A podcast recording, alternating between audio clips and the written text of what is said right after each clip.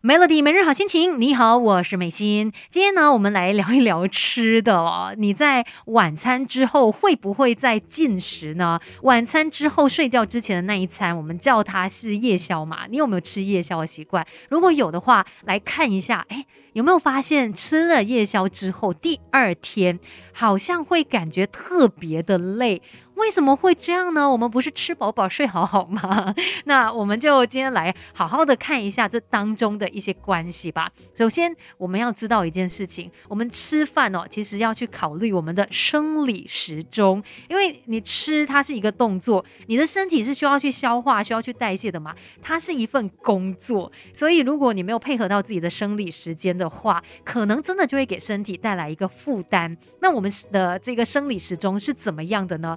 呃，简单来说，它是三个周期。第一个周期呢，我们叫它是排放周期，就是清晨四点到中午十二点这一个时间。简单来说，就是我们身体它去排放一些老废物质的清洁时段，像是餐厅在准备客人进来之前啊，是不是他们也会打扫一下，准备食材啊等等啊？我们的人体在清晨四点到中午十二点算是一个排放周期。像你看，我们早上就会觉得，哎，好像有把 塞，有那个眼屎。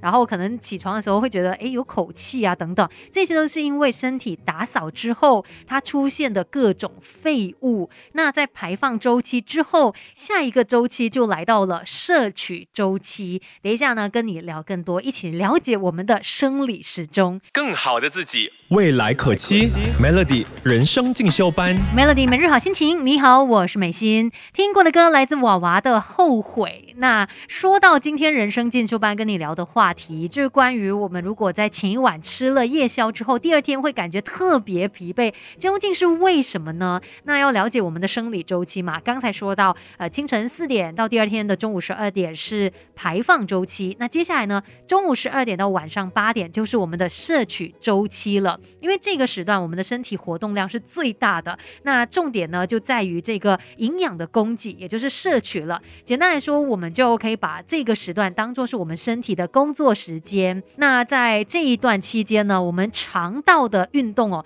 会达到最活跃的状态。除了肠道运动之外，我们在白天的时候呢，心跳数啊，还有呼吸次数也是比较高的。这样子呢，氧气还有养分才可以快速的供给给全身。那如果想要让我们的身体可以在这个摄取周期正常的工作，我们就应该在这个时段提供身体所需的热量。在接下来哦。晚上八点到清晨的四点钟，这个是同化周期了，也就是呢，我们的身体从摄取周期吃下肚的食物当中去吸收养分的时间，你可以把它想象成就是下班之后你要为了明天做准备的一段时间，这样子可能会比较有一些画面吧。那如果你在这个同化周期去吃夜宵吃太多的话，其实就等于让你的身体在加。班 Melody 人生进修班，不学不知道，原来自己可以更好。Melody 每日好心情，你好，我是美心。今天在人生进修班呢，就来告诉你关于我们的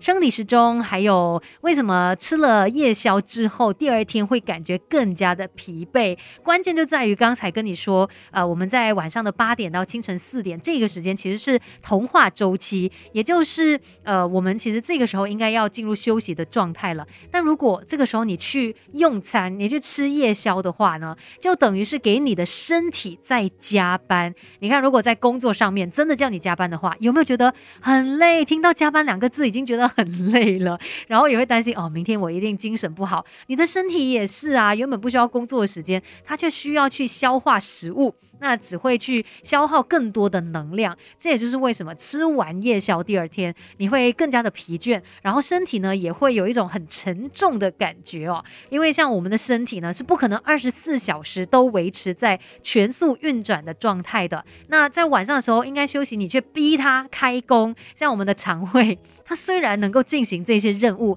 可是呢，它的这个效率就不像在白天，尤其像摄取周期的时候那样可以快速的消化掉有食物。所以我们在什么时间吃东西也是很关键的。